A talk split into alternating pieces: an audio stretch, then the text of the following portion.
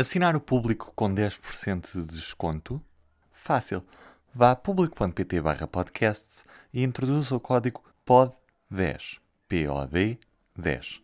São José Almeida. Helena Pereira. Marta Moitinho Oliveira. Eu sou a Sónia Sapaz. Este é o Poder Público, a semana em debate pela secção de política do público. Estamos às quatro de volta para o primeiro poder público depois das autárquicas. E apesar de já terem passado uns dias, acho que ainda nos apetece falar um bocadinho sobre o assunto, certo? A noite foi surpreendente. Eu confesso que gosto mais de noites eleitorais do que de campanhas, mas foi surpreendente e alguns resultados ainda estão a ser digeridos. São José, a grande surpresa foi Lisboa, não é? Houve outras, como Coimbra, Funchal, etc., mas Lisboa foi a grande surpresa. Diz-me duas implicações que, na tua opinião, isso possa ter a nível extra-autárquico.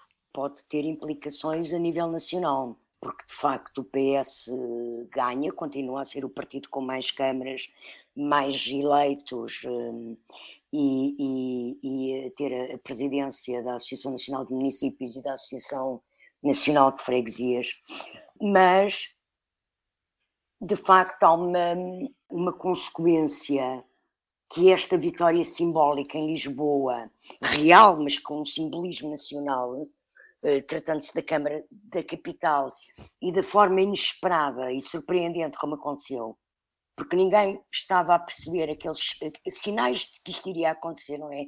As sondagens não apontaram para isso. Um, isto vem, vem, vem relançar uh, ao nível da direita o que pode ser o próximo congresso do PSD e o próximo congresso do CDS. Eu acho que a nível imediato, o próximo, são as duas consequências que existem, embora também possa contribuir para desgastar a imagem do PS e do, e do governo e do primeiro-ministro. Mas eu penso que o PSD eh, que tudo indicava que a queda de Rio podia estar iminente, uh, o que ele poderia até mesmo abandonar a liderança do partido logo a seguir às eleições e já nem se recandidatar. Eu creio que depois deste resultado eleitoral, um, Rui Rio uh, vai querer discutir a liderança e, portanto, veio, veio um, alterar os dados uh, ao nível do PSD. O mesmo também em relação ao CDS. Um, Francisco Rodrigues dos Santos uh, também se consolidou. e em só... relação ao PS, achas que não? O futuro de Medina pode. O futuro de Medina não, não. Não, não, não vai ser decidido por isto. O Medina é uma pessoa eh, bastante nova, que tem um currículo anterior. Um, é evidente que isto é sempre uma mácula desonrosa, aliás, é a segunda vez que acontece no PS nas mesmas circunstâncias.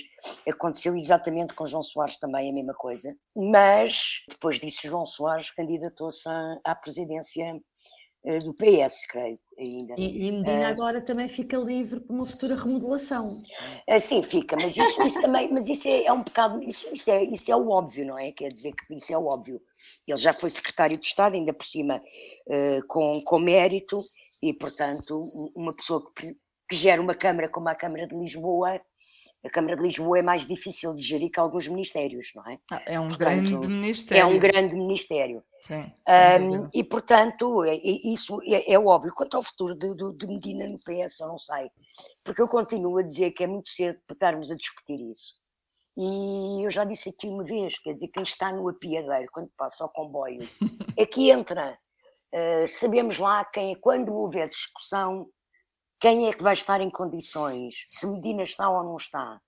Não sei, uh, não, não, não tenho, eu acho que não, acho até um bocadinho abusivo o, o, o tom de adivinhação de alguns comentários em relação mais a, ao futuro político. Uh, não sei, não, não, não sou categórica, admito que Medina não se vá reformar porque ele é uma pessoa, é um político e, portanto, irá, irá fazer a sua travessia no deserto, mas, eh, mas não vai reformar-se. Helena, apesar de ter ganho, uh, Carlos Moedas não vai ter uma tarefa fácil uh, ao governar em Lisboa. Isso diminui o sabor da vitória ou, ou é apenas um grande berbicacho que ele vai ter de resolver durante quatro anos?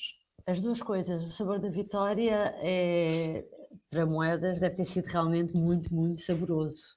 Agora que vai ter uma vida difícil nos próximos quatro anos, vai, porque ele tem sete vereadores, os mesmos que o PS, e depois ainda há mais três vereadores à esquerda, dois da CDU e um do Bloco. Uh, eu não estou a ver uh, quando ele precisar de maioria para aprovar alguma coisa no Executivo, veria talvez com mais facilidade que, que se consiga entender com o PS do que com a esquerda. Ele ainda não foi claro sobre como é que pretende fazer, se, uh, mas o mais provável é que vá fazendo acordos pontuais, conforme as áreas, uh, para ir conseguindo fazer passar algumas coisas. Agora, há um risco realmente da, da Câmara ficar muito paralisada. O que está a acontecer em Lisboa poderia não existir se aqui há uns anos uh, quando esteve em discussão uma, uma reforma da lei eleitoral para as autarquias, tivesse ido em frente a alguns projetos na altura, era no governo de António Guterres. Uh, António Guterres apresentou algumas propostas nesse sentido e dentro do PSD também havia pessoas que concordavam, pois aquilo nunca foi avante, que era uh, os chamados executivos monocolores ou um, que queria dizer que o partido que ganhasse as eleições uh, formaria o executivo e, portanto, nunca Como seria... o governo, no fundo. Cada assinança é? do governo, sim. Ainda hoje, no, na entrevista há pouco, uh, de, de, de de uma nova rubrica do público, interesse público, o vice-presidente David Destino falava nisso, que o PSD tá, trabalhou agora numa reforma da lei eleitoral para a Assembleia da República e vai começar a trabalhar numa reforma da lei eleitoral para as autarquias.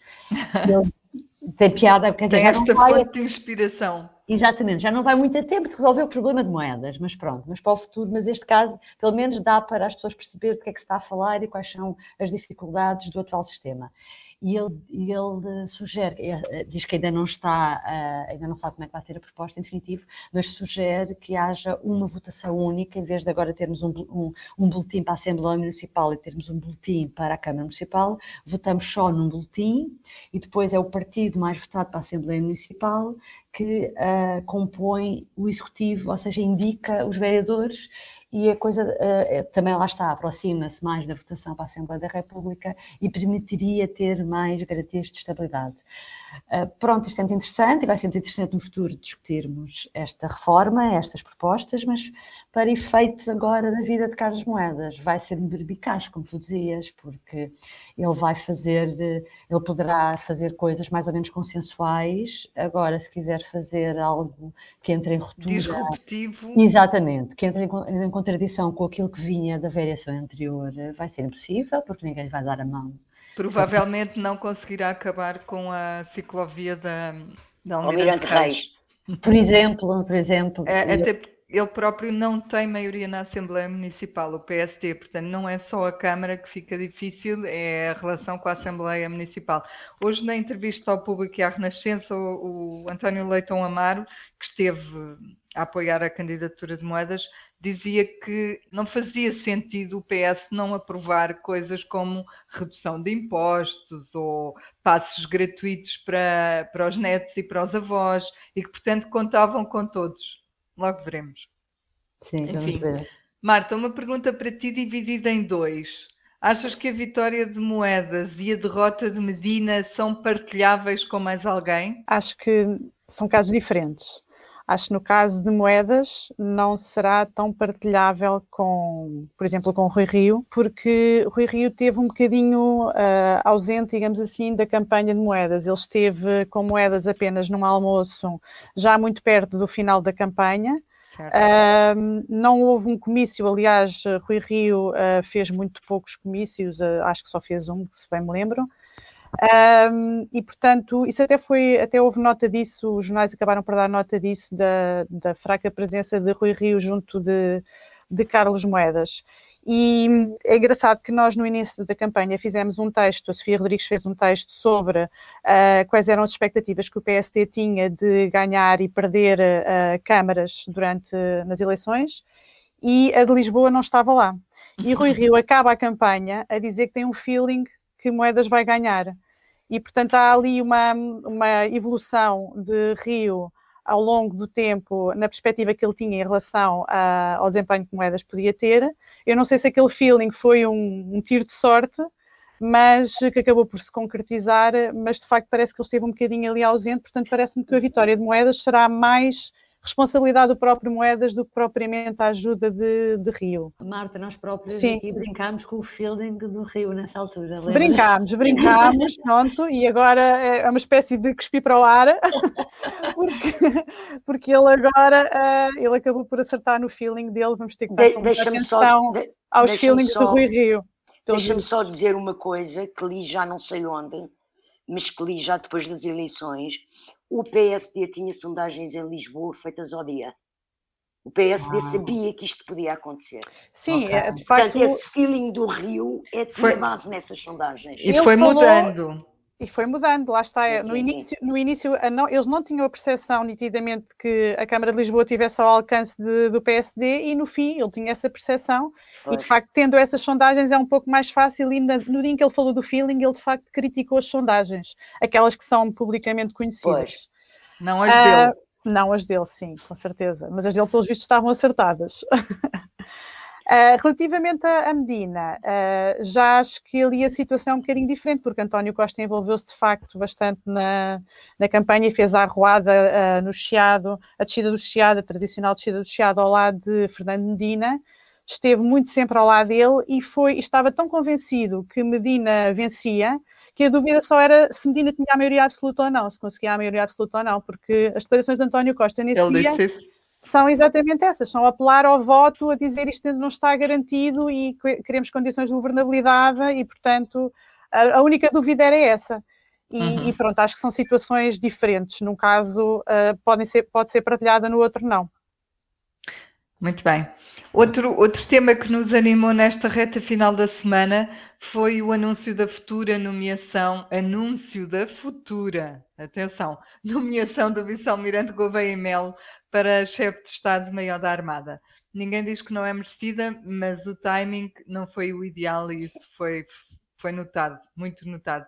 Helena, porque és a pessoa que tratou do assunto, uh, comece por ti e mais do que uma opinião, o que eu gostava era que tu nos resumisses e desconstruísses esta história para percebermos melhor, no fundo.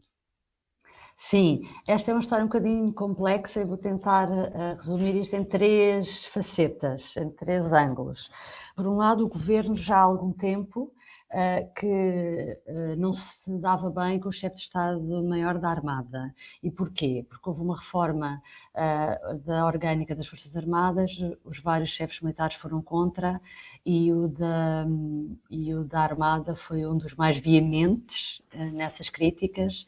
Uh, foi, foram ouvidos, fizeram um documento, mandaram para o governo, uh, refizeram, o governo refez a versão inicial, aquilo andou para trás e para a frente, demorou algum tempo, mas mesmo assim a versão final que tira poderes, no fundo, tira poderes aos chefes militares para os dar ao chefe de Estado-Maior-General das Forças Armadas, uh, continuava a não agradar a cada um dos chefes. E, e Escalado, Almirante Mendes foi muito duro quando foi ouvido à porta fechada na Comissão Parlamentar de Defesa a criticar o governo. e, e e, entretanto, tem havido episódios que aconteceram entre uh, o, o, SEMA e o uh, ministro que adensaram ou deterioraram essa relação, nomeadamente uma nomeação uh, que ele quis fazer e que o ministro guardou na gaveta até estar em vigor a nova lei uh, para depois ser possível ser vetada através da, do parecer do SENCFA. Portanto, havia aqui, por um lado, uh, numa linguagem assim mais corriqueira, estava, o governo estava farto de, do Almirante Mendes Calado. E, por outro lado, já tinha havido a conversa entre o Governo e o Presidente da República, que é quem nomeia, sob proposta do Governo, que o sucessor seria o Almirante Gouveia Melo, uh, que nós tão bem conhecemos, que o país tão bem conhece, da, da campanha da vacinação anti-Covid. Acontece que, e aliás, Marcelo ontem, quando vai falar, revela isso, que tinha havido essa combinação e que para ele ser uh, conduzido a, a, a chefe de Estado-Maior da Armada, o atual teria que sair um bocadinho mais cedo e tinha ficado combinado que sairia. uh, para impedir idade, não era? questões de idade, para impedir que o, o Gouveia Mel chegasse aos 62 anos, que é a idade de, para passagem à reserva, se não fosse promovido. E, portanto, isso estava mais ou menos combinado. Agora, parece que o que não estava combinado era o momento. É isso que Marcelo uh, vem dizer esta quarta-feira, de uma forma muito clara e até um pouco. Um, bruta, que é uh, quando for o momento para fazer essa nomeação, só há uma pessoa que tem o poder de decisão e essa pessoa é o presidente, e o momento que estava acertado não é este, e quando for o momento adequado, o presidente tomará uma decisão e o governo foi uh, apanhado de surpresa e daí depois uh, isto se ter transformado. Isto primeiro era um problema entre chefia militar e governo, depois tornou-se um problema entre governo e Presidente da República e é realmente uma situação inédita porque temos um Presidente da República na praça pública a desautorizar o Ministro e, e, e, o que aconteceu foi que houve essa reunião e Mendes Calado vai continuar em funções e temos um problema que é uh, como é que é possível agora haver uma relação de trabalho minimamente vial, coerente, quando se sabe que há um chefe militar que despacha com um governo, com um ministro, com um primeiro-ministro que já não confia nele e que não o quer à frente de um ramo militar. Mas é isso que vai acontecer agora durante vários meses. E também não sabemos quantos, porque foi uma coisa que não saiu da reunião de ontem. Exatamente. Não, não sabemos qual é o timing Exatamente. desejado.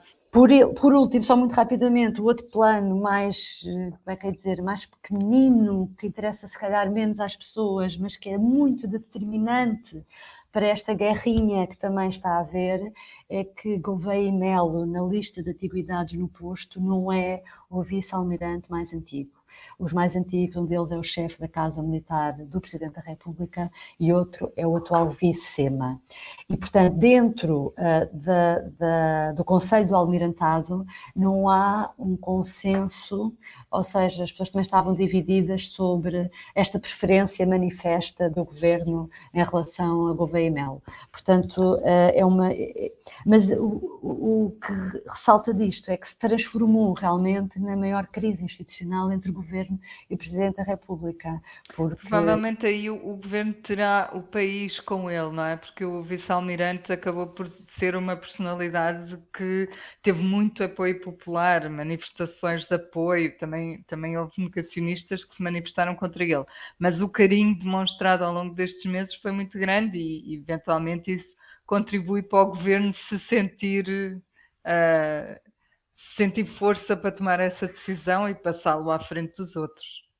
Pois, e foi, e foi se calhar também com essa ânsia de, de, de, fazer essa transição para uma pessoa popular e que seria bem recebida que fez com que o governo uh, quisesse antecipar aqui algum prazo.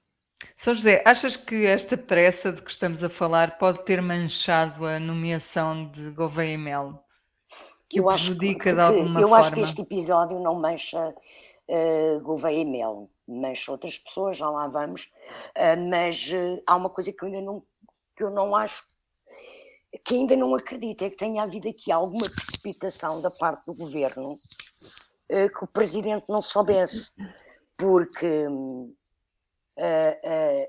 pelo que eu percebi, segundo a Helena escreve hoje, esse Conselho da Armada ia reunir, creio que hoje, não, ontem. Teve, ontem. Chegou a estar reunido, chegou a estar Não, reunido. Está, ia reunir ontem. Para dar o parecer. Para dar o parecer favorável para o senhor poder ser nomeado.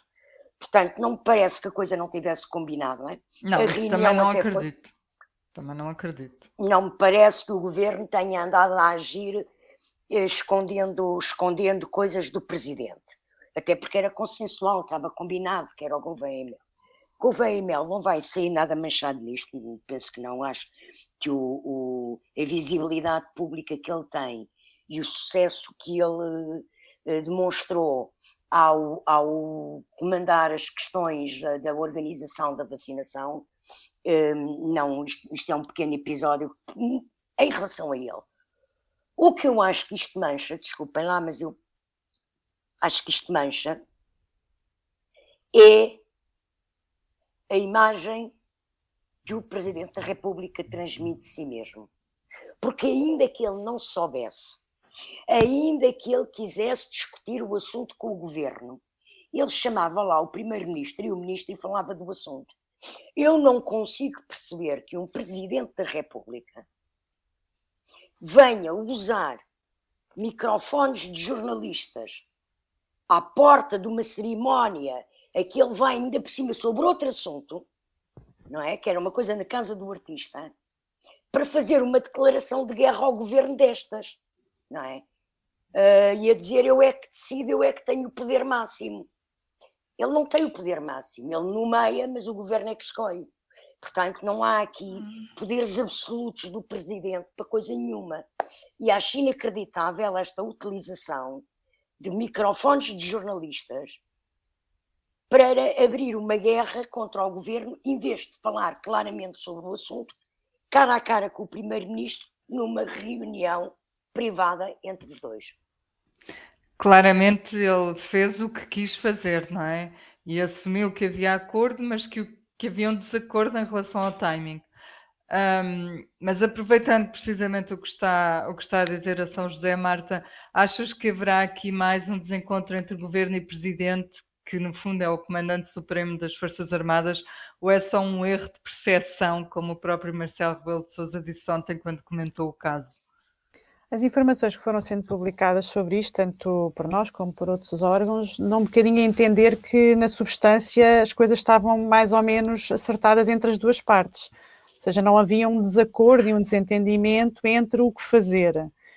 Uh, que terá sido de facto uma questão de timing e da forma como as coisas foram apresentadas. E nós sabemos que em política isso é muito importante a questão como a, a, forma como as coisas são comunicadas, as decisões são comunicadas e o timing que é escolhido para isso é bastante relevante.